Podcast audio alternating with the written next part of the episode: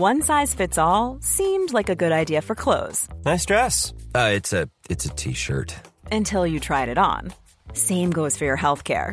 That's why United Healthcare offers a variety of flexible, budget friendly coverage for medical, vision, dental, and more. So, whether you're between jobs, coming off a parent's plan, or even missed open enrollment, you can find the plan that fits you best. Find out more about United Healthcare coverage at uh1.com. That's uh1.com.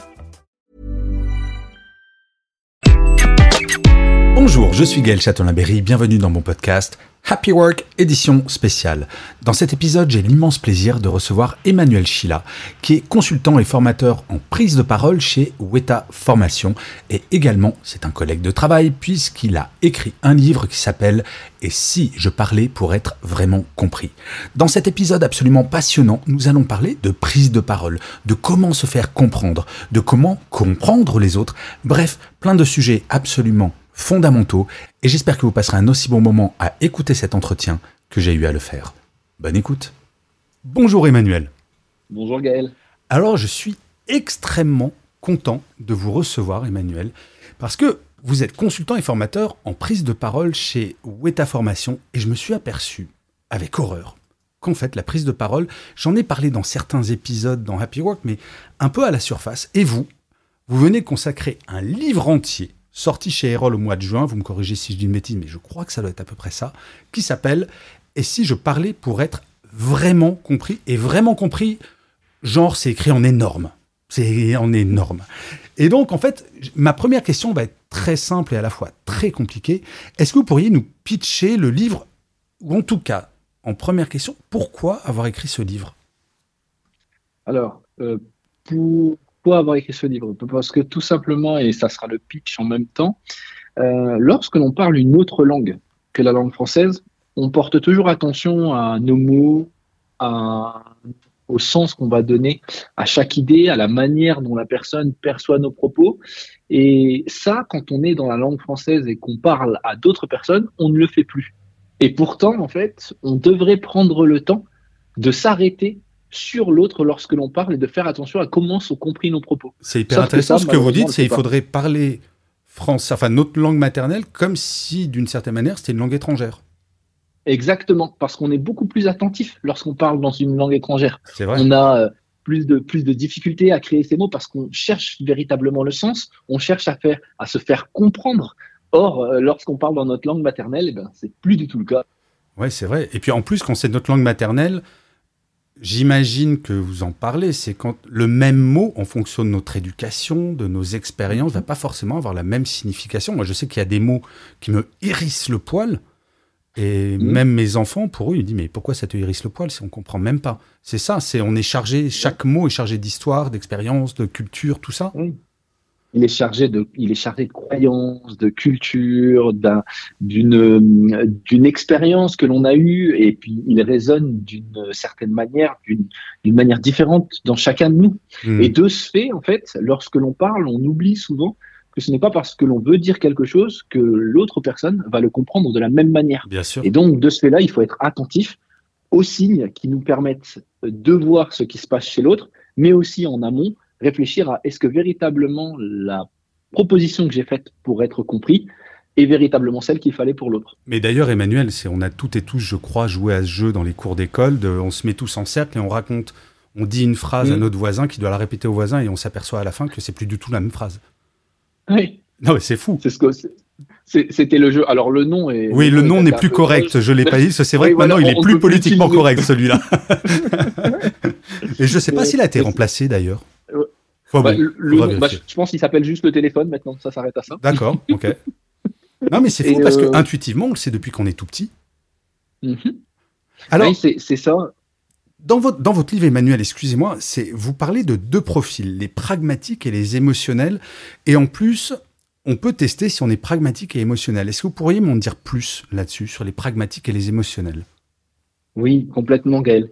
Là-dessus, en fait, pour faire assez simple, alors il faut savoir que, on, on, je le dis avant, je fais un disclaimer, je ne suis pas en train de dire que les gens sont soit pragmatiques, soit émotionnels et qu'ils ne sont que ça dans la vie parce que ça serait euh, honteux de ma part et puis ça limiterait beaucoup les gens à, Non, on à est les des de deux caractère. à des Oui, doses différentes, c'est ça? Exactement. En fait, on est les deux, mais on a une sensibilité plus forte selon des, selon le, contexte, selon la situation, selon notre notre énergie, selon euh, tout simplement notre moment de vie.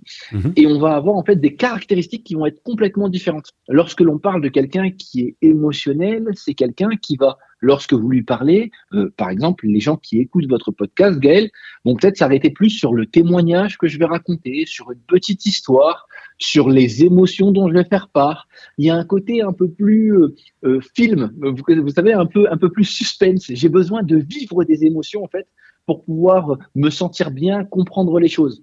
C'est souvent, euh, c'est souvent là où on va raconter la petite histoire, la petite anecdote qui m'est arrivée. Et puis de l'autre, de l'autre côté, on a les gens qui sont beaucoup plus cartésiens. Je pense souvent, moi, à mon papa quand je parle de ça c'est que pour mon père, je suis coach en prise de parole, mais pour lui, il voit pas en fait en quoi ça consiste. Quand je lui explique mon métier, je lui dis, j'apprends aux gens à raconter des histoires, à dire des choses. Mon père il me dit, ouais, mais concrètement, tu fais quoi? Non, mais ça se passe comment? Comment ça se passe? Et, donc, et donc là-dessus, c'est assez drôle parce que lui, il a besoin de faits, il a besoin en fait de structure, il a besoin de comprendre le, le tenant et l'aboutissant pour véritablement entendre mes propos. Mais est-ce que, donc la première étape, ce que vous dites, c'est de comprendre quand je parle à quelqu'un, enfin déjà de se comprendre, savoir si on est plutôt mhm. pragmatique, plutôt émotionnel dans telle ou telle situation, mais également que l'autre soit sur le même mode de communication. Si je comprends que je suis quelqu'un de pragmatique, si j'ai en face quelqu'un qui est émotionnel, ça va être à moi de m'adapter, c'est ça? Ah, c'est ça. Ben, en général, en fait, les gens ne s'adaptent pas à nous c'est nous qui devons nous adapter à l'autre. Mhm. Et euh, c'est bien là où, euh, où, on fait une grande erreur pour la plupart de notre vie, c'est qu'on se dit, ben, comme nous, on, nous, on se comprend, ben, les autres vont faire l'effort de nous comprendre. Ça ne marche pas comme ça. En fait, on va devoir parler la langue de l'autre pour réussir à lui donner envie de discuter avec nous. Quand on parle à quelqu'un qui parle anglais, euh, on va pas lui parler en français, même si on a envie de parler français. on va lui parler anglais pour qu'il le comprenne. Et bien là, c'est la même chose c'est exactement la même chose. On va être sensible à tous ces signes qui vont faire que si on réussit à parler la bonne langue, eh bien dans ces cas-là, on va avoir un retour de l'autre et à partir de ce moment-là, l'échange sera constructif et enrichissant. Mais c'est exactement ce que j'ai. C'est marrant ce que vous dites parce que ça me rappelle euh, quelque chose dont j'ai parlé dans le dernier roman que j'ai écrit qui s'appelle Sois un homme, ma fille, où en fait on mhm. s'aperçoit qu'il y a des codes masculins en entreprise et que malheureusement on est encore dans une époque où les femmes doivent, doivent acquérir ces codes masculins et que c'est plus simple quand on arrive dans un pays étranger bah, d'apprendre la langue du pays étranger que de forcer tout le monde à parler son langage. Et c'est ce que vous dites, c'est on doit s'adapter en fait. On est obligé. En fait, l'adaptation est la clé de la communication. En soi, les, gens qui ne font plus l'effort, c'est soit parce qu'en fait leur poste leur permet de ne pas euh, le faire, et donc, de ce fait-là, en fait, on est obligé de s'adapter ou de comprendre la personne pour avancer. Mais de manière globale, dans un échange, si on ne prend pas le temps de prendre soin de l'autre, ça veut dire prendre soin, ça veut dire savoir si on lui parle dans la bonne langue, savoir s'il a compris, savoir si on a utilisé les bons mots pour que ça lui parle, qu'il se mette en action, qu'il ait envie d'échanger avec moi. Eh bien, si on ne fait pas ça, malheureusement, on peut, on peut communiquer, mais cette communication sera sûrement pauvre ou elle amènera à des tensions ou à des incompréhensions. Hmm. Mais comment on fait concrètement quand, vous avez, quand vous travaillez avec quelqu'un en coaching, euh, c'est quoi la première étape? Comment est-ce que vous travaillez en fait? Parce que j'imagine que c'est votre façon de travailler qui est mise dans le livre. Enfin, c'est euh, ah. alors bien, entendu, lire un livre ne remplace jamais l'humain, mais malgré tout, c'est le point de départ. Donc, euh, qu'est-ce qui se passe si jamais je vous appelle en disant Emmanuel, j'ai l'impression que personne ne me comprend en fait ben, on, va s'arrêter dans un premier temps en fait sur les situations, euh, dans un premier temps pour savoir en fait qu'est-ce qui a fait que la personne a eu l'impression de ne pas être compris. Et souvent, on va se rendre compte dans ces moments-là que elle attend de l'autre des réactions qui sont propres à son mode de comportement. Et donc, ben oui, mais là, il m'a pas répondu ou euh, il y a eu aucune réaction. La réponse qu'il m'a donnée, elle était complètement à côté de ce que j'ai raconté. Une fois qu'on a pris conscience en fait de ce qui était, on va s'arrêter en fait tout simplement à mais alors, est-ce qu'on peut en savoir un peu plus sur l'autre? Hmm. euh, Est-ce que, est que tu sais aujourd'hui euh, qu'est-ce qui est important pour lui? Euh, Comment il réagit? Quels sont les éléments souvent qu'il utilise dans son langage pour t'expliquer les choses? Et en fait, la personne va souvent se rendre compte, en fait, assez rapidement de, ben oui, en général, quand il me parle, il est assez structuré, il me donne deux, trois points, il fait des phrases courtes, il est concis, il me donne des exemples qui sont très concrets, quand il me parle, il appuie sur des faits. Ah, ok, ok, très bien. Et donc, est-ce que ça, toi, ça te parle? Ah ben non, ça me parle pas. Ah ok. Et donc, ah. est-ce que tu penses que toi, et donc le but, c'est d'amener la personne à prendre conscience en fait que l'autre a une autre langue, que c'est pas la même que la sienne, mais qu'à aucun moment c'est gênant pour la communication. Ça veut juste dire qu'elle va devoir transformer ces éléments pour que l'autre puisse le comprendre ou la comprenne. Hmm. Et donc, dans ces cas-là, on va transformer en fait des éléments qui sont des histoires, des témoignages, en des choses qui vont être peut-être plus pragmatiques. Comme dans l'autre sens, quelqu'un qui parle de cartésien émotionnel, eh bien, il, va, il va rajouter des éléments d'émotion, des éléments d'empathie qui vont permettre à l'autre de comprendre ses idées. D'accord. Et euh, vous avez vu, vous, des renversements de situation, j'imagine, des gens qui savaient vraiment pas communiquer et en fait qui prennent conscience et qui, qui vous disent mais c'est incroyable parce que, in fine, c'est simple. C'est du bon sens. Non, mais dit, comme vous le dites, ça semble super facile en fait. Oui, je, le vois souvent en fait en, formation parce que j'ai des, des, profils qui sont complètement différents et j'ai souvent un profil que j'aime beaucoup, c'est des gens de l'IT et des ingénieurs. Et en fait, quand vous regardez les gens de l'IT et les, gens. C'est 1 plus 1 égale 2. Quoi. Ouais, voilà. Euh, c'est simple. Il n'y a pas de. C'est comme ça et puis c'est tout. Et ça, c'est de la logique. Hmm. Il, ne fonctionne qu'avec la logique et avec un tenant aboutissant. Et en fait, ces gens-là sont capables assez facilement de passer dans un mode émotionnel. Parce que le mode émotionnel, je vous demande pas de, de, me, de devenir le, le, nouveau remix de Titanic. Mon but, c'est pas de faire pleurer les gens, hein, je précise tout de suite. Bien sûr. Mais par contre, ce qui va être intéressant, c'est de pouvoir trouver des alternatives. Un ingénieur est quelqu'un qui est capable de donner des images assez simples pour comprendre ses propos. C'est-à-dire qu'il a une capacité de vulgarisation assez simple pour expliquer. Donc, ils sont capables souvent de me faire des métaphores, des analogies, qui vont tout de suite parler à quelqu'un qui est émotionnel et qui, de ce fait, va créer un pont entre deux. Et dans ces cas-là, en fait, ils se rendent compte assez facilement qu'ils sont capables de le faire et que ça crée véritablement un lien. Et donc, de ce fait-là, ben, ça commence, c'est une première, une première étape, un peu comme une relation amoureuse, c'est une première étape dans une bonne communication entre deux personnes. Mais comment est-ce que vous expliquez, parce que là vous parlez des relations amoureuses, parce que c'est vrai que finalement, la communication humaine, que ce soit dans notre vie pro ou vie perso, les règles sont un peu les mêmes. Ce qui nous semble évident dans notre vie personnelle ne l'est pas dans notre vie professionnelle. Est-ce que c'est parce qu'on est confronté à des profils qu'on n'a pas choisis, par exemple? Dans ma vie perso, je sais que mon cercle amical, globalement, on choisit des amis qui nous ressemblent d'une certaine manière. Enfin, peu ou prou, ou en tout cas on se comprend. Si on n'a pas d'atome crochu avec quelqu'un dans une soirée, il n'y a aucune raison qu'on prenne son 06 pour parler après. Euh, est-ce que c'est parce que ce sont des profils imposés que de ce fait, on doit s'adapter de plus en plus Alors, vous avez totalement raison, euh, Gaël, sur, sur, le, sur le principe. Je vais aller même plus loin.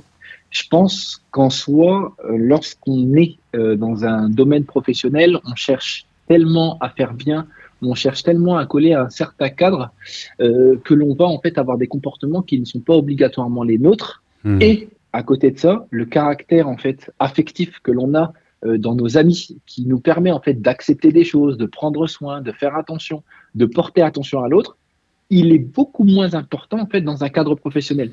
Il va être plus rigide. On va éviter de faire des choses. Je prends un exemple encore une fois d'expérience que j'ai eue lorsque je, demande à des gens par exemple de, de raconter une anecdote pour essayer d'illustrer leurs propos euh, pour que les gens comprennent mieux en termes d'introduction d'un sujet. Ils me disent mhm. ah ben non non je peux pas ça.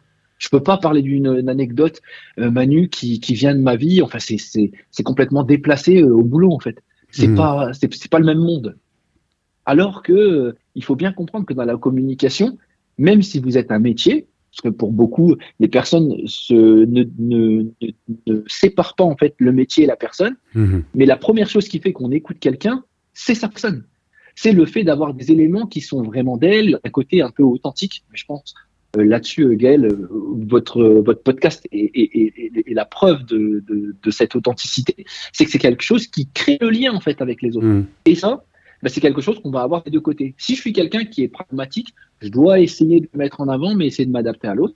Pareil de l'autre côté pour un émotionnel. Mais ce qui est intéressant dans ce que vous dites, je trouve, c'est que effectivement, pour avoir passé pas mal de temps en entreprise dans ma carrière, en fait, mmh. si les IT s'entendent bien avec les IT, les euh, juristes avec les juristes, les marketeurs avec les marketeurs, c'est parce qu'ils ont une base de langage, une base d'études mmh. et d'expérience qui est identique. Et toute la difficulté, c'est justement bah, d'apprendre le langage, si je suis marketing, bah, le langage du commercial. Mmh. Si je suis commercial, d'apprendre le langage du logisticien, etc. etc.